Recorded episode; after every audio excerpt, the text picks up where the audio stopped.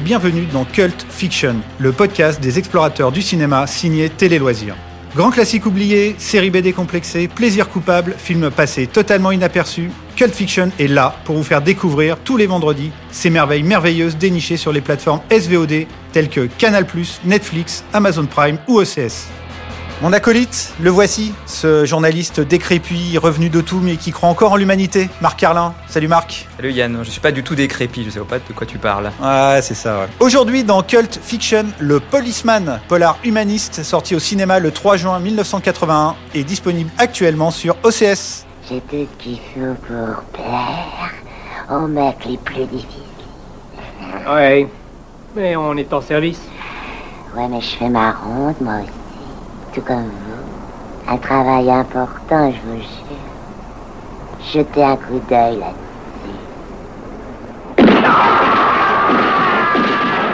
Alors Marc, le Policeman, ça raconte quoi? Alors, le Policeman, ça raconte quelques jours euh, dans la vie de deux policiers, un vieux briscard et un jeune flic, qui travaillent dans le, le commissariat le plus difficile du Bronx. Un jour, deux officiers sont tués à bout portant par une prostituée. Parallèlement, un nouveau chef est nommé à la tête du commissariat et il veut faire la lumière sur cette sordide affaire. Est-ce que c'est un règlement de compte à hockey choral Tant qu'il y aura des tueurs de flics dans la ville, je me tiens prêt. Oh, Le nombre d'armes ne change pas grand-chose, tu sais, tu n'as que deux mains. Surtout, il n'a pas besoin d'armement. Lui, il lui suffit de souffler sur un de ces connards et le mec se rend sans combat. Écoute, si tu n'arrives pas à avoir ton mec avec balles, il vaut mieux que tu prennes un tank. Mais Marc, en fait, le vrai personnage central de ce film, c'est le New York du début des années 80. Oui, alors le New York du début des années 80, c'est pas forcément le New York qu'on connaît aujourd'hui. Ah non, voire même pas du tout. C'est une ville euh, presque en déliquescence. Le taux de criminalité explose. euh, Il y a des immeubles entiers qui sont laissés à l'abandon. Tout type de trafic euh, ont lieu. Et face à tout ça, eh ben la police, elle est plutôt démissionnaire. Bah, à cette époque-là, ouais, complètement. Mais en fait, c'est marrant parce que c'est vraiment, en plus, tu as les expressions. Le Bronx, Harlem, c'était des quartiers, mais complètement euh, malfamés, dangereux, létaux. New York, à cette époque-là, c'est une ville qui sort d'un film post-apocalyptique, quoi. C'est vraiment, euh, effectivement, ce que tu disais, des quartiers entiers qui sont des terrains vagues. Et vraiment, dans le film, c'est vraiment hyper impressionnant et hyper important. Et après, donc, euh, effectivement, New York, c'est devenu, euh, la source d'un- d'une pléthore de genres et de sous-genres américains, comme le Vigilant Movie avec euh, genre un justicier dans la ville dans les, en 1974, qui a donné des nanars invraisemblables dans les années 80, comme The Exterminator ou Savage Street. Ça a donné le- cinéma de, Black- de Black Exploitation Mm. se passe souvent à, à New York, comme Shaft. Par exemple, qui est un super film accessoirement. Et aussi de grands cinéastes ont abordé ce New York de cette époque-là. Est-ce que tu penses à Sidney Lumet, par exemple? Je pensais, oui, mais je pensais surtout à Scorsese ou euh, à Abel Ferrara. Donc Taxi Driver, euh, Sidney Lumet pour Serpico notamment, qui parlait déjà d'ailleurs de la démission de la police euh, face à la pègre de New York. Hein. Ouais, on verra. Ciné Lumet, c'est vraiment, euh, c'est quelque part l'ombre, euh, c'est la, la statue derrière ce- lequel se réfugie le film. C'est vraiment, tu Ouais. penses tellement à Ciné Lumet en voyant le film. On peut penser aussi à William Friedkin avec le Cruising, l'incroyable Cruising avec Paul Schrader avec, avec Hardcore, euh, qui est un film vraiment super dur. euh. Paul Schrader qui était le scénariste de Taxi Driver. Et, euh, et aussi, bah, les, euh, on peut aller jusqu'au Guerrier de la nuit de Walter Hill, voire même les films fantastiques un peu délirants des années 80, comme Wolfen, euh, Shud, euh, New York ne répond plus, ou voire même Soleil vert qui se passe à New York. Donc c'est vraiment, euh, c'est, tout ça, c'est le New York de cette époque-là. C'est vraiment une source d'inspiration assez dingue avant la gentrification et la métamorphose sécuritaire des années 90 en fait. Et tu parlais de livres, euh, Le Policeman est l'adaptation d'un livre hein, d'ailleurs, qui est Oui. intitulé Fort Apache, euh, écrit par Tom Walker. Et euh, Fort Apache, c'est aussi le titre euh, américain du film. Oui, Fort Apache, le Bronx. Et le Fort Apache, bah, c'est une référence au film de John Ford de 1948 avec John Wayne, le massacre de Fort Apache. Donc en fait, ça transforme, le, ça transforme New York en western, euh, en zone, ouais, ça, de zone de non-droit, de vraiment t'es au Far West. Et c'est comme ça en fait que les policiers surnomment leur commissariat parce qu'ils se sentent en fait assiégés à l'intérieur de leur commissariat. Oui, et dans cette mégapole à l'agonie où la mort semble rôder à chaque coin de rue, dans ce Far West décadent qui est devenu le Bronx, euh, Daniel Pietri livre un film profondément humaniste. C'est un film centré sur ses habitants, les habitants de ce quartier abandonné, et sur les policiers qui tentent, vaille que vaille, de maintenir le semblant d'ordre et d'humanité. C'est vraiment, moi, ce qui m'a vraiment touché dans ce film, c'est ça. C'est, c'est pas du tout un film à charge, c'est pas du tout un film qui joue sur les peurs, c'est un film justement qui essaye de sortir, de montrer qu'il y a de la vie dans cet endroit absolument mortifère, dans cet enfer sur Terre. En fait, pendant une heure, le film est une chronique de, du New York de l'époque et de la vie de ces, des deux policiers. Et euh, finalement, l'intrigue policière euh, reprend euh, au bout de oui 50 minutes à peu près de film. C'est assez étonnant comme Pour moi. Et moi, c'est encore plus fort. Pour moi, il y a carrément pas d'intrigue. En fait, tu, tu, as- tu l'as raconté tout à l'heure. Le, le film commence sur le, le meurtre de deux, deux policiers par une prostituée jouée par Pam Grier. Ouais. Tout d'un coup, le film part dans une direction complètement différente.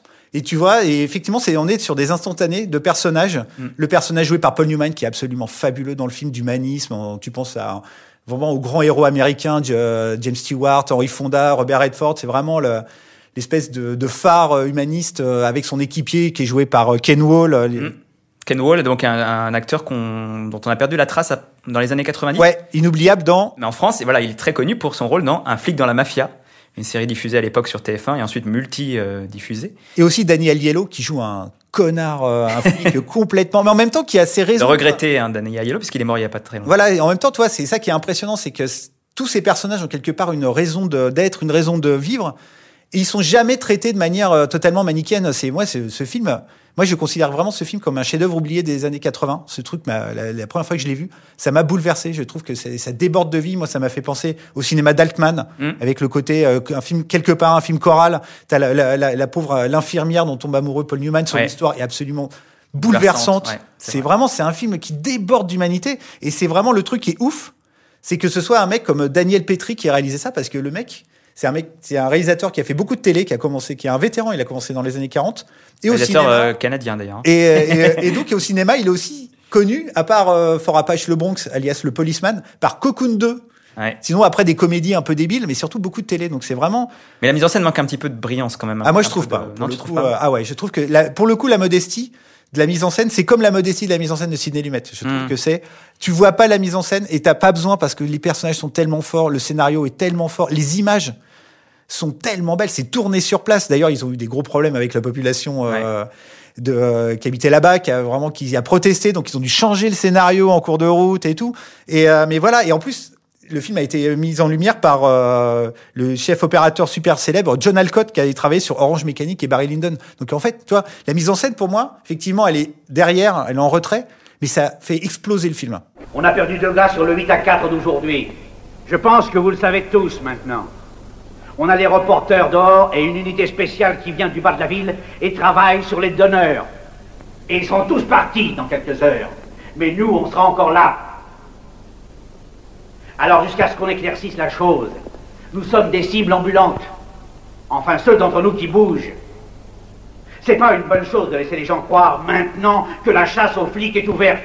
Mais donc ce film euh, tourné sur place, ce que je disais tout à l'heure, marque aussi le grand retour d'une star un peu perdue à cette époque-là, Paul Newman. Ouais, Paul Newman, en fait, euh, son dernier grand succès, il datait finalement de 1974 avec La Tour Infernale, euh, le fameux film catastrophe. Et ensuite, il a joué dans des films euh, qui n'ont pas vraiment fonctionné. Euh, La Castagne, par exemple. Ouais, pourtant de George Roy Hill. Ouais, son ami George Roy Hill.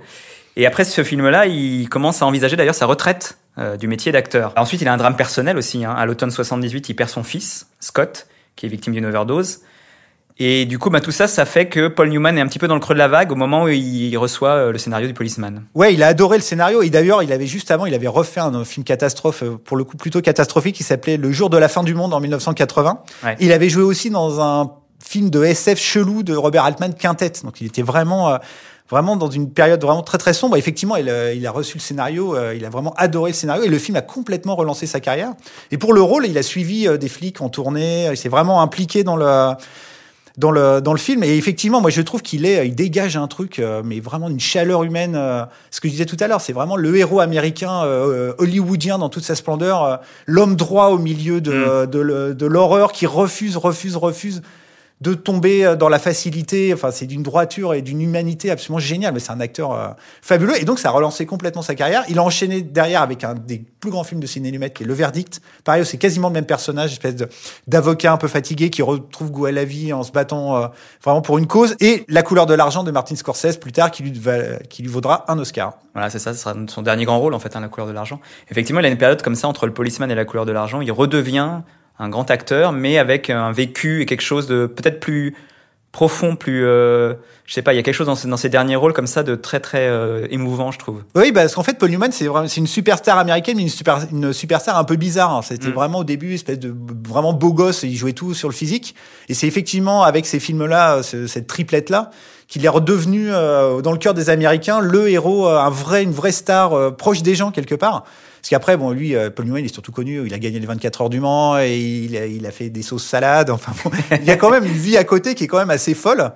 Et euh, voilà, mais c'est un personnage. euh, je trouve que ce, ce rôle est à l'image du euh, de ce qu'était Paul Newman. Je pense que c'était quelqu'un de très chaleureux, de très humain. Et donc voilà, donc c'est un film euh, pour qui magnifie, qui rappelle, qui a rappelé aux gens qui était vraiment Paul Newman. C'est vraiment un acteur fabuleux, quoi. T'as vu, dis donc, le quartier doit être plein de stars avec toutes ces caméras de télévision dans le coin. Pour passer aux informations, les gens vont tous se casser la gueule. Et les incendies, tu vas voir un tas d'incendies. Sur le petit écran, c'est ce qui passe le mieux. Moi, je te le dis, un flic assassiné, c'est un événement télé. Ah, tu parles. Hein? On met un bandeau noir sur sa photo et on lui fait un enterrement d'inspecteur.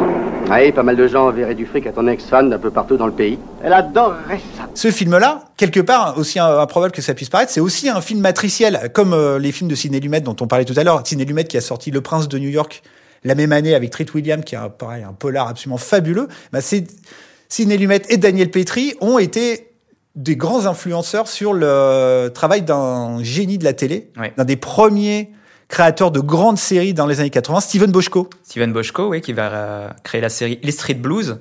Effectivement, on y pense dans le, dans le film, euh, dans le Policeman, on pense à des séries télé en fait.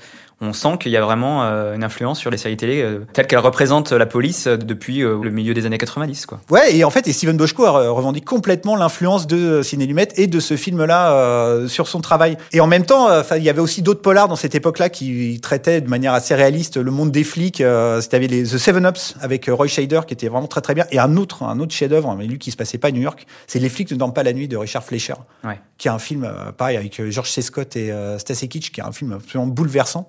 Enfin voilà, et donc euh, aussi étonnant que ça puisse paraître, ce film qui est vraiment pas du tout connu en France, euh, qui a pas vraiment spectaculairement marché, mais c'est vraiment euh, quelque part un vrai grand film matriciel et un, un film ouais, que je- franchement, je le, je le redis, moi quand j'ai découvert ça, j'étais mais vraiment scotché. Moi, c'est vraiment un grand film perdu, un grand film oublié, un des grands films américains euh, des années 80. Ce qui est vrai, c'est que les personnages sont hyper attachants. Et au fur et à mesure du film, en fait, tu t'attaches vraiment à eux. Et ça, c'est important, effectivement, parce que, parce que bah, voilà, euh, au départ, on, on se dit, euh, ouais, euh, c'est un, peu, un polar un peu classique, euh, fort, la forme n'est pas exceptionnelle. Moi, je trouve qu'il fait vraiment la différence, effectivement, c'est les personnages et l'écriture des personnages. Ouais, et puis le scénario, c'est super moderne. Le côté, euh, en fait, il y a pas d'histoire. Mm. C'est que des petites scénettes qui s'enchaînent. En fait, tu découvres, enfin, tout et c'est tellement dérisoire et triste, Mm. et en même temps beau, et en même temps ultra réaliste. Enfin bon, voilà. C'est moi, j'ai un gros coup de cœur pour ce film. Effectivement, tu parlais de Pam Grier, euh, on rappelle juste qui est Pam Grier. Ouais, c'est la, euh, la, la- la déesse du cinéma de Blaxploitation. Voilà, Euh, qui avait fait euh, Foxy Brown et ensuite qui a été euh, euh, re- retrouvée presque euh, au, au sens euh, littéral du terme par, euh, par Quentin Tarantino pour Jackie Brown. Euh, voilà, donc euh, grande actrice. Alors elle a un rôle euh, assez étrange parce que donc c'est elle la prostituée et en fait on la voit à trois ou quatre fois je crois dans le film à des moments clés évidemment mais elle n'a pas un rôle où on la voit tout le temps en fait. Oui, c'est ça, C'est étrange. C'est à l'image du film. C'est vraiment euh, c'est le film commence donc euh, ce qu'on disait tout à l'heure sur le, le meurtre en disant oh il va se passer un énorme truc tu sais pas tu dis que c'est politique et tout mais en fait pas du tout ça part ailleurs après il y a des trafiquants enfin bon c'est euh, c'est un truc c'est une espèce d'immense toile d'araignée mortifère où tous les personnages se prennent dedans enfin c'est euh, vraiment c'est magnifique pour résumer tout ce qu'on vient de dire avec un talent proprement urbain je dois dire le Policeman, c'est un polar humaniste bouleversant, un voyage tétanisant dans un New York apocalyptique, la renaissance spectaculaire de Paul Newman. Pourquoi tu l'as pas descendu, ce petit salaud Tiens, Ah, ah oui, bonne idée. Si tu as le malheur de descendre un voleur, il te crucifie. tu disais qu'il avait sorti un couteau et nous on te couvrait. Hein C'est tout ce que tu as à faire, Murphy. Tu lui tires dessus. Je sais aussi bien que toi comment avoir ces salauds, Morgan. Voilà, voilà, il est temps pour nous de reprendre notre quête, telle des chevaliers des temps modernes à la recherche du Graal cinématographique. En espérant vous avoir convaincu de découvrir le Policeman disponible sur OCS. On se retrouve la semaine prochaine pour parler d'un film complètement différent. Salut Marc Salut Yann, salut tout le monde. et bonjour chez vous. Vous pouvez retrouver Cult Fiction sur YouTube et sur les plateformes Deezer, Spotify, Pipa, Podcast Addict et Apple.